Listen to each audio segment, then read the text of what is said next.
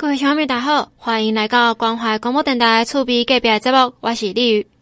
今日要向来大家来做伙讲一个天气、天候、气候一个地球暖化的问题。虽然即马大家常常拢会讲什么地球暖化，规个地球敢若发烧，共款规个要烧起来啊！所以大家爱做环保，爱减用塑胶袋啊，莫用塑胶啊，这个代志。毋过真侪人会感觉真奇怪，我较早嘛会感觉奇怪，讲毋是讲地球要烧起来吗？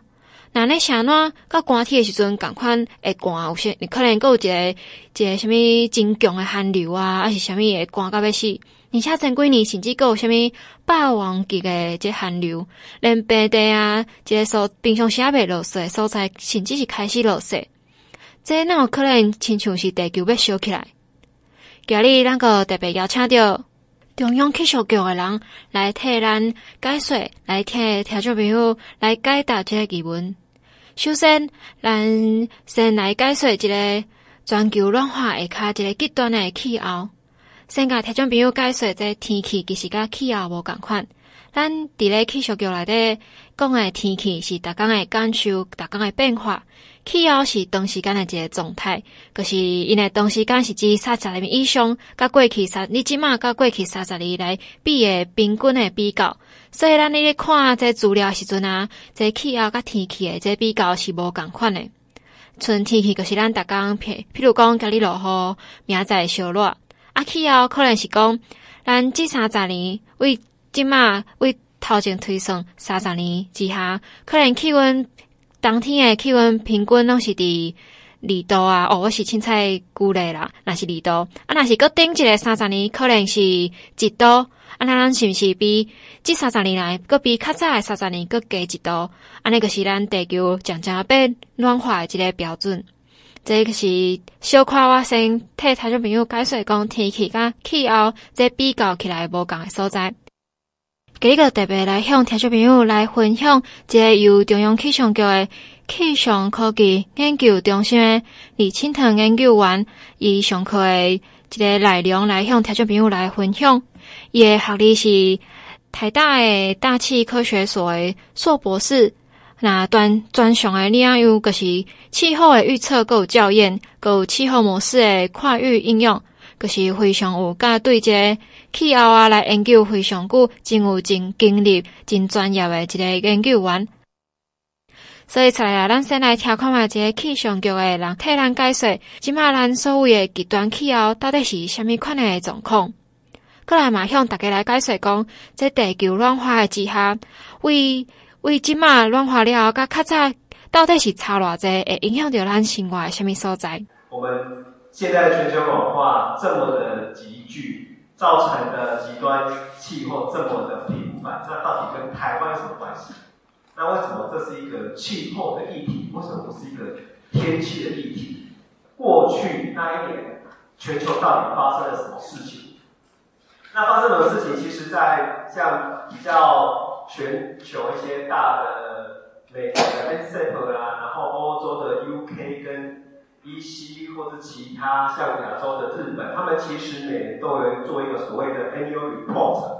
这个每年他们会统计过去上全球发生一些灾害性事件，无论是在台湾或是在全球的每一个地方，其实都有遭受到这种极端天气的影响。那这个。这个极端天气的影响呢，其实我有过去翻了一下，二零一七年，因为它几乎每两三年会更新这一张图。其实二零一七年那个图案基本上是只有一种，就是高温而已，连台风的也比较少。你就可以想到这几年的那个变化，其实还蛮剧烈的。再回顾一下去年比较在欧洲。大家新闻应该媒体朋友应该都有常看到这个新闻，所谓欧洲发生的这个热浪。那这个热浪其实，在欧洲其实算是一个还蛮蛮破纪录的一个记没破纪录的一个热量的新闻啊。那其实它是从一九四七年一九四七年所创出来的记录。那这个热浪的影响到底是什么？所以在我们的气象局的长期课有针对这个五百年一次的欧洲大旱。有做一个所谓的气候的教学图卡，那这个图卡在 FB 的报气候粉丝其实都会有分析，会根据目前最新发生的一些极端事件所做的一些图卡的示意图。那这个示意图可以看到，它其实遭遇到五百大旱，那五百大旱到底会发生什么样的当地的冲击？我们有做了一系列的分析。那其实无论是所谓的干高温造成的干旱，干旱造成的雨量减少，雨量减少造成的农作物损害、渔业的损失，这些都是会有一连串的严重的呃冲击，会造成对当地的生活民生都造成蛮大的影响。那除了夏天之外，其实冬天也发生了一个还蛮特别的，因为冬天的在新闻的。的开头也有说，因为欧洲因为冬天的大雪，造成很多航班受影响，尤其是那时候刚好疫情解封，大家出游，可是因为这个大雪的影响，反而是欧洲在冬天因为太热，所以造成它那个地方没有下雪。那没有下雪，以欧洲的冬天是一个滑雪胜地而言，它几乎是它的当地的观光滑雪事业。受到很严重的影响，所以说可以看到，同样一个时间点，不论是所谓的低温跟高温，其实在同一个地球上都是存在发生的。相对的，台湾也是在地球上，我们台湾也是在去年发生了这么多的一些重大事件。那在长期预报课里面，其实。从最近几年开始，我们也会统统计过去这一年台湾发生一些很重大事件，最做成一个一个 report 供大家参考。其实也是为我们气象局做一个记录吧。因为我们为什么要做这个记录？为对来为对未来的极端事件，我们有一定的了解之后，我们才能做更深入的分析，了解这些为什么极端气候事件会发生。那还有很多新闻媒体朋友的一些开头，那同样是武陵樱花，它其实有两个不同的新闻的开头。第一个就是说，OK，今年是暖冬，所以它提早开花。那另外一个是说，为什么是寒流？寒流之后为什么又会提早开花？那其实这个这个牵扯到所谓的樱花的整个时间。因为樱花的开花的的为什么会开？是因为要一段寒冷的时间之后，然后呢升温之后，它会开始所谓的累积温度，到达一定程度之后才开花。所以其实这两个开口其实都是对的，只是呈现的是一个一个描述前面的是寒流时间，一个描述后面的暖冬。也就是在整个樱花开花的时间，其实我们经历到一个寒流，跟经历到一个暖冬。那这种我们称之为所谓的极端现象。那这种极端现象未来会其实会很频繁的发生。那回顾一下，在二零一一年的二零二二年的十二十一月到二零二三年的一月，可以看到我们在去年的十一月二十几号，哎，快到月底的时候，我们其实我们那时候这个这个线是代表。温度，那里面温度有我们有分为所谓的平均温度、最高温度跟最低温度，也就是当日的最高温跟当日的最低温。那粉红色是最高温，然后蓝色是最低温。那可以看到，我们从一个月，差不多十一月底到十二月底，我们经历了从三十一点三到八十八点三。那三十一点三在冬季是什么概念呢？就是比如说你今天去台中外面八。中午很冷，就是那个那个时间点。可是我们现在是三月，可是它发生在十一月。我们以往的感觉到的冬天应该是十一月开始变冷，十二月、一月最冷，后来二月转变。可是现在这种的印象开始慢慢慢慢被打破了。哦，等一下会会讲说未来大概会是怎么样的情形。那这个从三十一点三到八点三，可以看到它是一个慢慢持续的往下滑。那这个会有什么影响？这个影响其实对健康有所谓的心血管疾病的人，还有一些年纪大的，其实还蛮有影响的。那最影响的其实是这个个案，这个个案相信在二零一五一六年的时候，其实这是个霸王级的寒流。新闻新闻媒体的朋友都开头是直接是霸王级寒流。那未来会不会发生？诶，未来会不会发生？我们不太确定，但是类似的程度会有可能会持续的发生。那这个这个二零一五年是一个很蛮极端的，可是呢，就常常会有一些朋友会问说，啊，不是全球暖化吗？啊，不是冬天都会变热吗？冬天不是会消失吗？为什么还是会有所谓的全球暖化的？诶，为什么还有这种极端低温的出现？那到底是什么原因？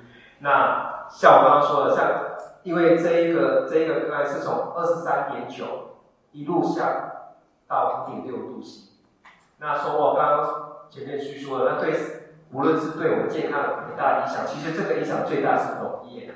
因为你可以看到，从十二月一号到一月二十一号，一个月，哎，一个多，差不多一个多一点点的时间。那为什么对农业影响很大呢？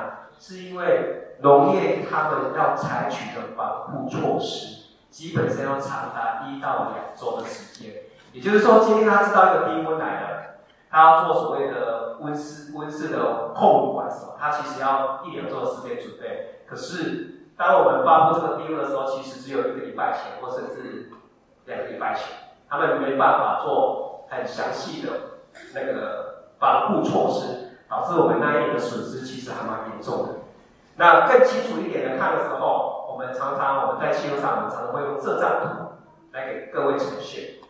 那这张图的意思是说，刚刚你可以看到那个实际的那个 bar 就是温度嘛，那我们会剪掉一个这个中间这一条线。叫气候值，好，因为我们要更凸显出它跟平常的气候的差异如何。为什么要写个气候值？就跟我们人的感觉一样，哎，我们感觉冬天温度应该是冷的，那到底是冷多少？到底是热多少？我们就会用这一张图。大家可以看到，这个的冷的这个热的程度，这冷的程度也很高。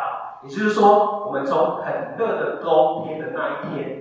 经历到很冷的冬天，觉得这种极端的变化会，我们会常常用这张图来呈现给给大众知道，说我们的差异到底有多大。那从我刚刚说的，哎，很多朋友会问说，那，不是全球暖化吗？那全球暖化为什么还有这种低温？那其实不只是很多朋友会，甚至连美国的前总统川普他也会他也会说这这句话。这个是发生在二零一七年十二月十九。那在美国呢，也会发生一个极地的风暴。那这个极地风暴造成美国诶北美的一个喷泉，它都整个结冰的。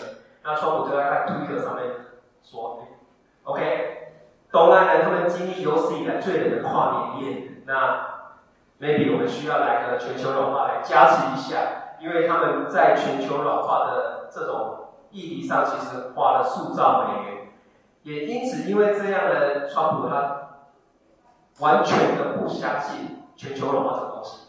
好，那那我们，诶，我个人觉得也很合理，因为他是一个商人，他以他的经济去带他的政策。那但是他的政策就是说，他不相信全球暖化，所以他退出了法国的京都协议，然后大砍了美国的所有有关气候的预算，全部把预算拿去给国防。因为他觉得他要让美国再次强大，所以他把所有的钱花在国防上面，发展经济上面。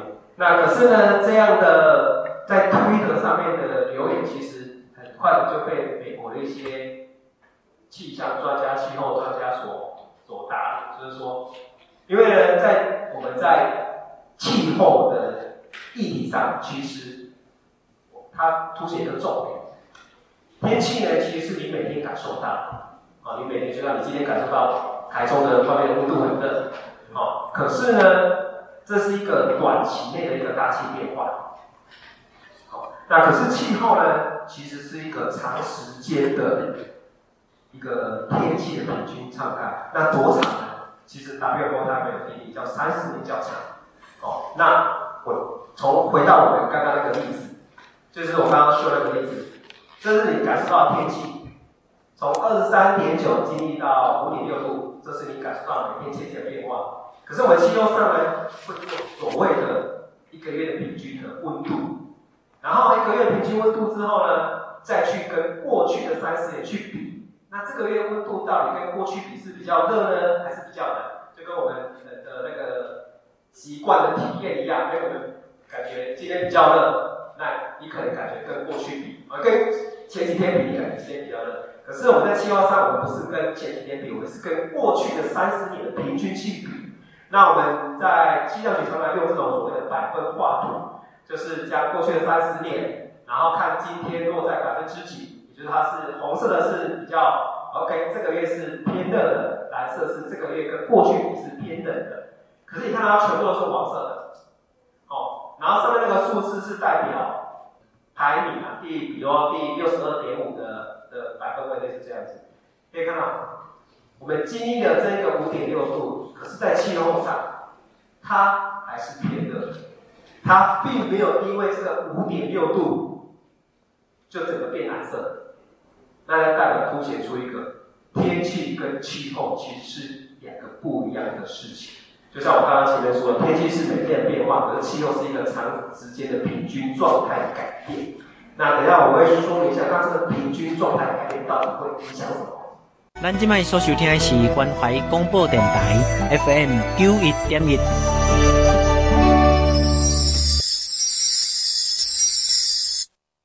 这个极端的气候啊，会影响到经济民生。拄则咱听到这个气象员的专员来替人介绍讲，这极端的气候就是讲你的可能会熊熊变作热，还是讲熊熊变作寒，可、是伫。一年当中会有足热，可能热到三十几度、四十几度，嘛会有足足寒，寒到零下几度拢有可能有。啊，若是落雨嘛，影响到，可是若是咱中南部啊，这个所在，本地可能是会有梅雨，还是讲风台的这落雨的状况。啊，寒天是本来个可无啥雨，是讲毛毛雨。毋过若是极端的气候，会变做讲，咱遮毋是无雨，完全一滴雨拢无。啊，若无个是暴雨，个是迄种诶。落甲真严重啊，土石流啊，还是讲淹水、淹迄淹水，即个可能较早是风台来较有可能造成的即个严重的落雨，所以讲这影响是非常之大的。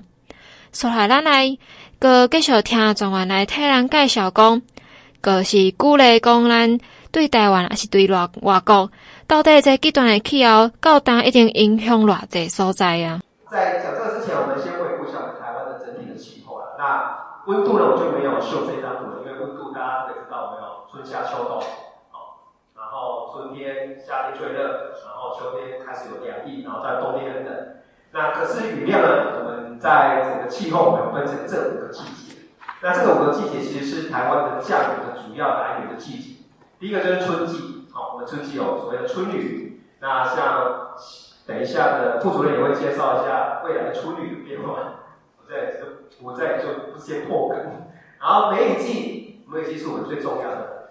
然后最其实我们最重要的是台风季，可以看到台风几乎是全岛有个大范围的降雨，所以说它我们依靠台风所带来的降雨量来解除我们的旱象。那当然梅雨季也是有机会造成台湾降雨，可是过了这两个季节呢，只剩下东北部、东部跟东北部的降雨。然后。中部跟南部呢，基本上是开始进入所谓的干季，也就是下雨的的雨量跟过去这个气候上是这样子，所以我们会把南部的干季其实是跨了整个五六个月，从十月开始到隔年的四月都是属于南部的干季。那这就是我们气候上的的呃一个雨量的分布的状况。那去年又是发生了什么事情？因为我们知道去年有经历了百年大旱，哎，前年啊，二零二一年到二零二二年说什么？二零二一到二零二二年是经历百年大旱，但是真正到二零二二年的年雨季才解除。那我们就看了一下，这是气候值，我们常常看这种气候值，然后画一下这种是二零二二年全年造成的降雨，也就是我们把一到十二个月全部的雨量都加起来。这就是气候值，哎，它应该是这样子啊。可是你看到二零二二年，它还是史下的。那这个是凸显出我们台湾这个复杂地形会造成雨量分布很不平均。然后，因为我们呢去年的二零二二年降雨其实没有如预期的气候值，这个是平均哦，这没有高跟低哦，会造成什么现象？会造成我们的现在的南部已经开始出现警讯了。那刚刚收到那通知，水利署已经成立了紧急应变的，要开始每个礼拜气象局跟水利署合作，要开开始很密切的商讨怎么去解决这个问题，就跟我们二零二一年到二零二二年经历的反干旱一样的 SOP 流程。对，那整个全球气温。就是这张图，其实不论是在我们的气象局，或是在全球的所有气象网站，其实都会看到这张图。这个呢，就是全球的温度的巨平图。就像我刚刚说的，我们为什么用巨平的这个这个图示来表示，是看要看它它跟气候值的差异程度。然后呢，这一条线就是很常用来去估算它每年上升几度 C，一点五度 C、二度 C、几度 C 的一个方式，这个叫。mean equation，那可是呢，如果我们把一个所谓的滑动平均来看的话，其实呢，温度的变化其实是每年每年都有变化的，只是它的变化一直缓慢的上升。所以它，最近从这个一九八零年代一直往上，尤其是最近的十年、二十年，几乎跟过去比，无论怎样都是变暖。好那这个这个这样现象，科学家就会做了一个，那如果它一直往下下去呢？哇，那是不是到天花板去了？所以科学家做了一个预估，用很多的全世界的科学家，有一个叫那个那个那个 做了这个 report，IPCC report 对六点，他们做了很多研究，收集了很多各个全球的，做了一个。一个 report，那右边的数字其实就是一般的想听到是 CO，就是二氧化碳的浓度嘛。OK，假设呢，现在大家都很拼命的像川普一样，他政策是我们就是要发展石油，就所谓的 very high，可以看到哦，我们在二一零零年我们会到达五度 C，那我们只我们就看最近的，到二零三零年我们会到达一点五度 C，然后到二零五零年。会到达两度 C，可是呢，这一个的状态其实是在我们有效控制 CO2 的状态，我们才能达到这个。如果我们不有效控制二氧化碳浓度的话，其实它会反应的更剧烈。那这个这样的就会凸显到，我现在就问问说啊，啊这种推估的，你们气象都是用所谓的数字模式、气候模式去推估啊？那到底它准吗？那当然，当然预报中心的压力是最大的，因为他们的准不准是隔天就被教育。然后他说台风会来，或是不会来，所以他们的压力很大。那我们做气候的的压力比较没有那么重，是因为我们常常报一个月后、两个月后，甚至十年后。啊，十年后我都不知道在哪里，所以说我们压力就没有那么大。可是呢，那到底气候准不准？其实呢，这个是在一九八八年，三十年前，美国的 NASA 一个一个 G GISS 的科学家 James，他其实在三十年前他就做过这样的实验的。他用当时三十年前的气候模式，去模拟未来全球温度的变化。那他这个 report 在他的国会上有发有发表，但是当时的政府。三十年前嘛，他们可能觉得不太重视。那三十年后的的这个科学家就把他当时预测的线把它画出来。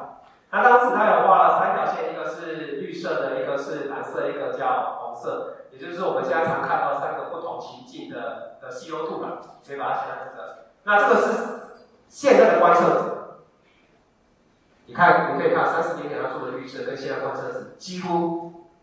跟着这个绿色的线不会差异太大，但是呢，在最近的十多年已经跳到蓝色这个线。也就是说，我们最近这十多年的温度的上升，其实真的很剧烈。那由这个可以证明，三十年内的气候模式其实就有一定的准准确度。虽然你不能说啊，这个误差很大，但是整个趋势是是向上是对的。那三十年后呢现在，我们的区域模式，不是我们的全球气候模式加所谓的区域模式，其实都有一定的准确度，可以供参考。那我刚刚说，或许它这个上升了一点五度 C，因为因为在最新的科学报告里面，其实不管我们现在再怎么努力，其实二零三零年就一定会一点五度 C，这已经是没办法避免的事情。所以说，现在全球科学家说尽量避免两度 C。那有科学家就说明说，哎，为什么是定两度 C？为什么不是定二点五？为什么不定三？因为他们觉得两度 C 是一个所谓的气候改变的门槛值。也就是说，你今天超过了两度 C 之后，你的所有的气候状态已经没办法回到以前了，它变到另外一个气候的这样的。你就把它想象成，现在气候不是北极的冰融化嘛？那你把回去家里的冰块，把它放着，然后融化一定程度的时候，你把它浇浇水，再放进冰箱，它是还可以回到冰块。可是它今天冰块变成水了，你要把它再变回冰块，是一件困难的事情。所以他们他们一直觉得两度 C 真的是一个门槛，但是我们我们姑且不相信这个。两度 C 是否正确是个门槛，但是我们可以我们可以了解到，我们可以用过去的资料来做一个做一个验证。我再更举一个例子，这个影响到底是什么？我们可以想象，我们今天在一个沙滩上，我们做个游泳圈，然后我们舒舒服服躺在那个海岸上，然后旁边有一台水上摩托冲过去，就震一下，小小震一下。可是旁边有一个游艇冲过去，我觉得震的比较大力。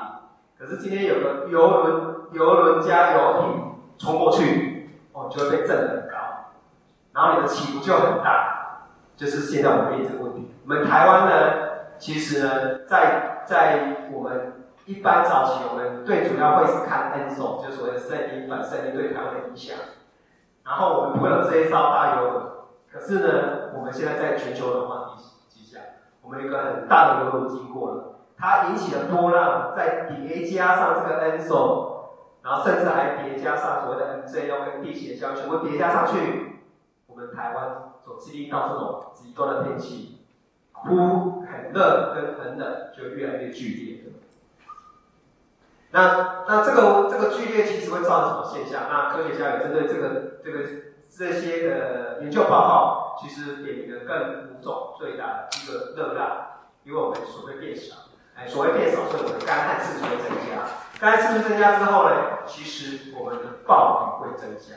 那等一下会会有解释为什么暴雨会增加，因为说水水缺少啊。那野火会更难发生，野火发生其实大部分来自干旱，因为我们的像我们最近几十年来，我们的玉山或是其他的森林火灾其实发生蛮频繁，大部分是因为植物的因为缺水造成它的它的那个。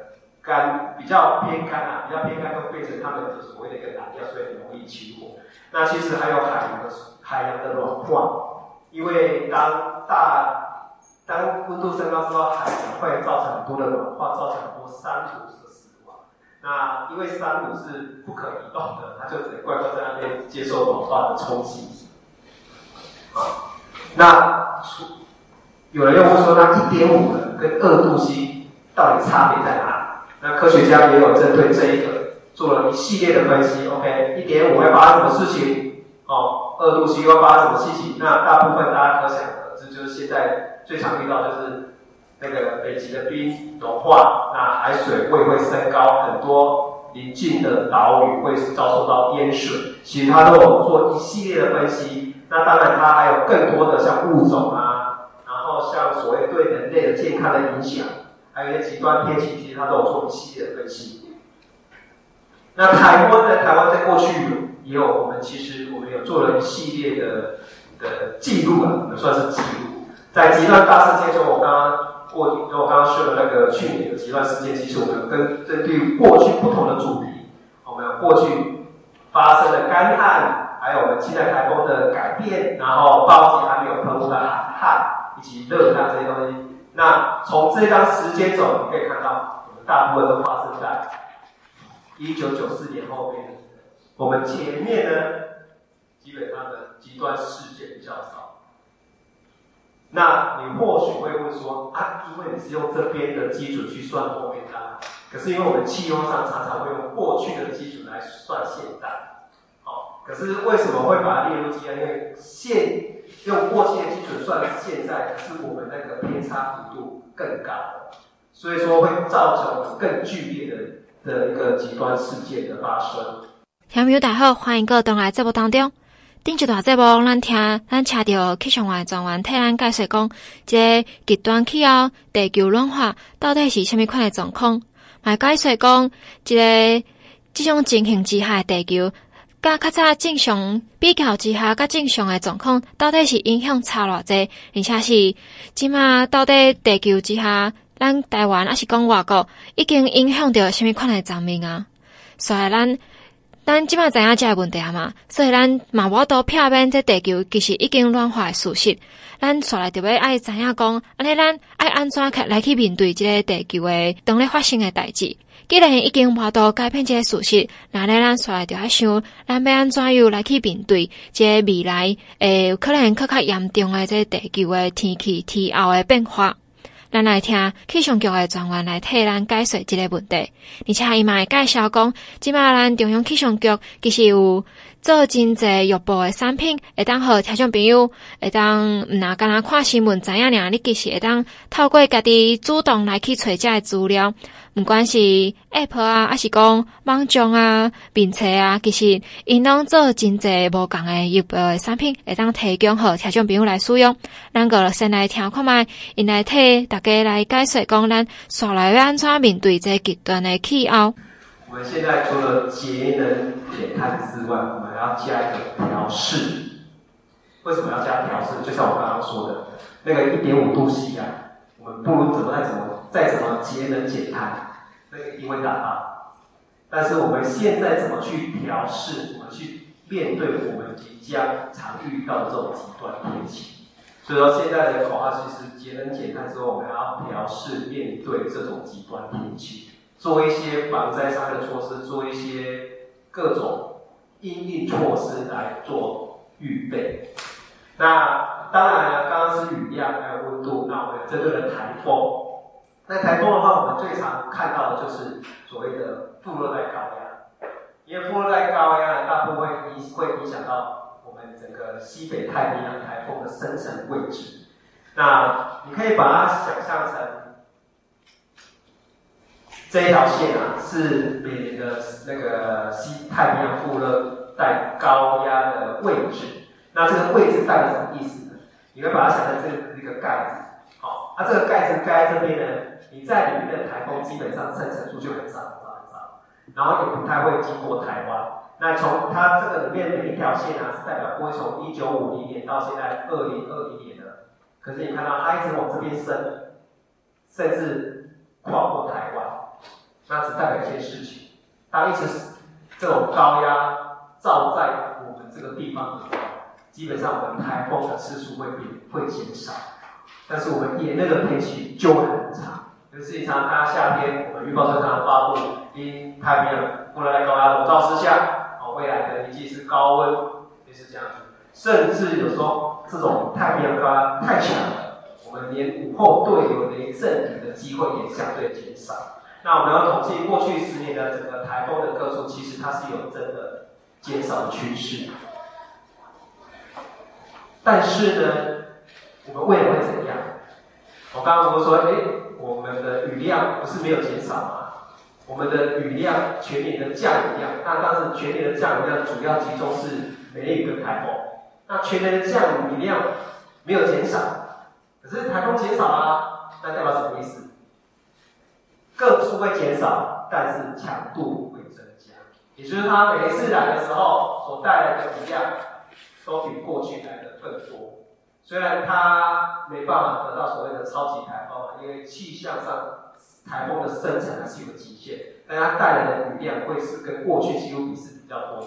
然后这是现在的情形，然后这是我刚刚说的太平洋高压的位置，可以看到我们现在大部分那个这个点点就就是台风的生成位置。好，那台风的生成位置跟高压的位置其实息息相关，所以看到这个高压在到这边的时候，大部分的台风生会生在这个地方。那这个是一般我们气候所说的季风槽啊。那季风槽的这边生要不要生过来，其实跟副高有绝对的关系。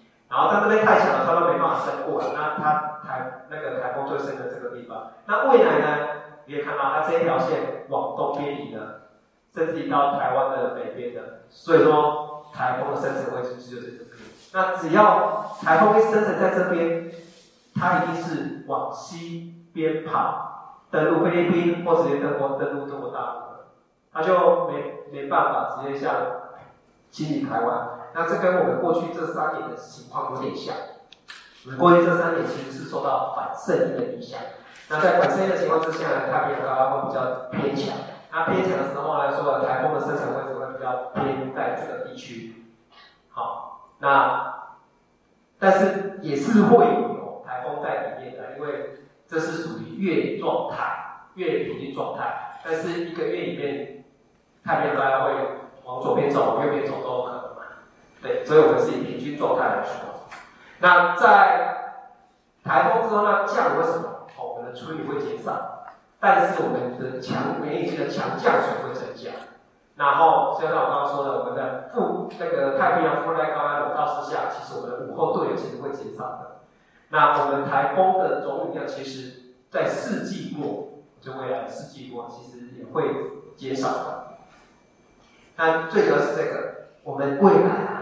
可能我们就没有冬天了，我们可能就直接面临到春夏秋，然后再春了，就没有这个冬天。那我们的夏天会延长哦，就是你现在感受到，哎，为什么秋天很热？其实它是夏天的延长。然后呢，到冬天的时候，我们未来可能现在我们已经面临到，我们冬天可能以前是十一月到二月类似之类，我们可能甚至未来冬天可能只剩下十二月、一月，甚至以后就没有所谓的冬天。那这个是这个是推估啦，那这个只是给大家一个，因为这也是用模式去模拟，现在一个这样我们怎么去假设未来这个情况真的发生了，我们怎么去面对这个情况？那怎么去面对呢？这是牵扯到，就是有一次聚餐的时候，就是一群朋友在聊天，然后小朋友，然后啊我们就聊到这种高温啊。就，然后小朋友就说：“啊，没关系，我在家里吹冷气就好，不用出门嘛。反正高温跟我没什么关系嘛。但是呢，那是因为我们一般人都会选择在家里吹冷气。可是你想到，如果大家都在家里吹冷气，我们的电量负荷就会很大，就会造成大家停电。然后停电之后，你也没冷气吹，就类似这样的。诶，应该不算是恶性循环，就是不好的循环，会造成最不好的结果吧。”那除了不出门之后，我们怎么去面对？第一个，我们现在开始要加强对这种极端事件的监测，因为就像我刚刚前面说说所说的，我们极端事件以后变得更常态，那怎么办？我们要要了解现在发生什么状况。那有个好处是，我们了解现在的状况之后，可以避免接下来如果发生的极端事件所带来的不便。简单的一个例子是说。我有一次跟小朋友出去逛街，然后呢，就出出门之前，我大概看一下天气，就发我那时候看雷达回波图，那，我们现在我们网站有很多，不就是网站那边有雷达回波图，看一下，哎，那个雷雨报告要接近，大概超过三十分钟，那我就跟小朋友说不要出门。那当然你知道小朋友就就很不高兴，说啊，我还说的都是我要出门了，我说没关系，再等三十分钟看看。就后来三十分钟，真的雷雨包进来之后就啪下大。对，这是一个我们要了解现在的状况。那所谓了解现在状况，其实很多工具可以让你了解。那我们气象局也开发了很多工具，可以让大家去很及时、便利的了解现在的状况。那除了了解现况之后，我们的预报呢？其实我们有这么多预报，我们有未来两天的预报，未来七天的预报，甚至未来一个月。跟三个月的预报，可是你会发现一些事情，未来两天的预报都是很直接告诉你说，未来温度的变化，未来七天一七天的变化，诶，可能就是所谓的比较平缓，没有像天气预报这么的上下区这么大。可是呢，你看到未来一个月的预报，它为什么给我几率值？我往后啊，没有个什么几率手段，就跟我就跟我说，跟我用的跟天气一样啊。所以就是我们气象局常常会凸显一个观念，就是不确定性。因为你应该以后有机会气象局，都会知道不确定。不确定性是为了，就是在不确定性、不确定现象的几率，我们要怎么去解读，以及我们怎么去应用。但是有很大的不确定性是说，今天呢、假设我今天相信这个哦，每每次报最大的几率一定在中间。哎，不免俗的说，真的好难报最大几率。我做气候预报，大部分在中间。那为什么会报中间？其实我们等一下我会说怎么去看这些图。那其实我们报这些不是去广推不出来，我们也不是去大家心血来潮填好的，我们是参考各个国家，包括我们气象局的所有的模式，及各个国家发展对未来 ENSO 的状况，再去。针对台湾未来发生的情况所所做出来的几率，那这个几率呢，你到底要怎么用呢？就是我举一个例子，这是过去的基地不能覆盖大旱，那这个是实际发生的雨量的状况，就是我刚刚一一开始前面提到的那个雨量的百分画图。那反正就看到蓝色的是雨量偏少，你可以看到哦，二三四五都。是偏少的，直到六月，有西部开始增多，也就是这个五月底到，其实真正那一波梅是五月三十号到六月四号吧，如果没记错的话，它其实就是解除了解除了干旱。你可以看到我们在气候上，我们一直强调对的，第一个一定要参考，因为呢，我们是跟气候值去做做所谓的比对。第二个呢，就是我们有区域上的差别，你可以看到像这个有区域上的差别。它预报四月的时候是北北部跟中部，然后南部是比较正常，这是第一个大的差异。最后个差异是未来三个月几率的改变，你可以看到这一张。文报三月、四月是，你可以看到红色是偏干的，可是到五月的时候，哎，就稍微正常。然后这个四五月五月正常，那代表什么？代表几率上的改变，未来在五六月是有多余的情绪。我们就是这样去解读。那当然，在我们其他的应用单位，比如说农试所或是水利署，他们习惯了这个最大几率几率值。那我们一直不断的沟通说。不，诶，不要只用最大几率值，因为最大几率几率值只是一个气候的参考值。然后我们现在开始来强调这种所谓的 ready set go 的概念。那 ready set go 的概念其实是很多逻辑上的气象气候单位都是一直在强调这个概念。我们现在有所谓的季节预报，我们也有所谓的所谓的展期预报，就是两周到四周的预报。我们甚至还有一到七、一到十天的每天的预报。那我们有这么多预报产品，我们要怎么去用呢？比如说，我们举一个台风的例子哈。这是台风，我们有所谓的季节预报，好，针对未来一季甚至未来的台风预报，有这样的预报产品。对，这样的预报产品，比如像这张图，台风特殊预报，在每年的六月六月的记者会会有会对外会公布这样的产品。那我们除了这个之外，其实我们有所谓的一到四周的台风路径的潜势预报，其实我们有这样的资讯。那我们也有所谓一到七天，那怎么用呢？其实我们在整个一系列，因为这主要是针对昨天的防灾，我们在用所谓的季节预报的时候，其实我们要看看季节预报告诉你未来怎么样。比如说未来告诉你台风偏少，哦，OK，我们的水利署可能要开始启动所谓的那个。防旱措施开始，所谓的计划开始要启动了，召集所有人员。然后呢，OK，那如果是这种三到四周呢，我们就开始要动员了，开始开召开很多的会议，好，然后看看台风会不会来，我们有三到四周的预报。那直到直到那个最后的一到七天呢，如果有造成防灾，我们要开始部署，我们要开始启动启动救灾人员在。很最短的时间之内，然后去那个达到最大的防灾效果。那这大部分是属于极短期的，甚至有些可能要等到一到两个小时类似之类的。那我们除了这种之外，其实我们跟所谓的跨域合作很多开发性专属于他们跨域的产品。那比如说我们有农业专区的精致预报，这个是针对每一个农作物区域的一个预报。那我们有针对樱花花期的预报，也有针对水利水库及水区的降雨预报。然后呢，这个樱花花期预报啊，其实我个人也在用啊。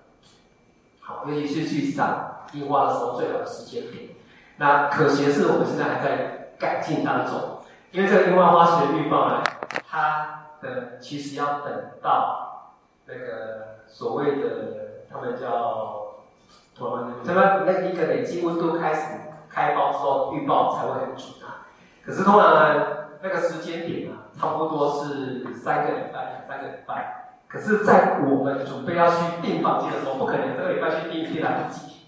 我们可能是前两个月去订，或是前一个月订。那我们现在怎么办呢？很简单，你就去看我们的季节预报。如果未来一二月，因为樱花开花要累积到一定温度嘛，哎，如果他告诉你说二月的时候季节预报是很高温的，哦，就赶快定二月。然后定的时候呢，可能我们定二月中，然后我们在最近的两个礼拜。我们再去看这个预报，他告诉你说，呃，如果在二月一号到二月十几号，那、如果可以改的话，就赶快改这个时间去。相信你会看到樱花还蛮绽放的一个结果。好，最后呢是来一点推广。我们其实气象局，我们有各式各样的 APP，有各式各样的网站。然后我们现在除了 FB 之外，赖群组之外，未来还会有所谓的 Instagram。未来，那我们大部分的图卡会播在我们的，无论是报天气或是报气候、报地震，我们报天文、报一、报很多东西的 FB，因为这是一个传授科普的一个管道。然后最后，哎，最后就是不免数了。一下，大家加入报气候，因为我要先讲，因为等一下报天气的也会讲，报地震也会讲。那反正大家手机就先开起来，然后看到 FB 就搜索加入一下。那我们报气候呢，主要是针对我们目前的一一种现象，提供比较更前浅显易懂的图卡，让大家去了解，然后可以去了解一下目前的一个状况。最后呢，我们如果你都没有时间的话，有什么问题，大家这个专线大家应该很清楚，应该。应该都我都不用再重复了，好。但是有一个七天以上是二三四九一二一四，啊，拍摄这个不是二十四小时，好。你要白天上班时间卡靠，你还报名要扣点题，只能打二三四九一二三四，哦，说不定有机会可以问到我们副主任帮你解答。最后为了这张图，我送给大家，就是当。我们现在气候变迁谈到全球暖化嘛，可是已经现在所谓的已经升级成所谓的气候紧急状态。其实美国他们已经找到升级叫气候紧急状态。那如果当全球暖化这个已经不再是全球暖化，是变成一个全球热化，已经就像我刚刚说的，我们夏天可能未来长达七个月。那我们怎么去面对？其实我们要善用我们气象局的短中长期的预报，来做好准备，来。面来先提出相对应的的应应措施来面对这种极端极端天气的突然发生。真多谢这研究员真详细课程的介绍内容，相信听众朋友嘛收获着真侪知识，甲一个了解咱所谓的常常讲的地球暖化个极端气候到底是虾米款的情形。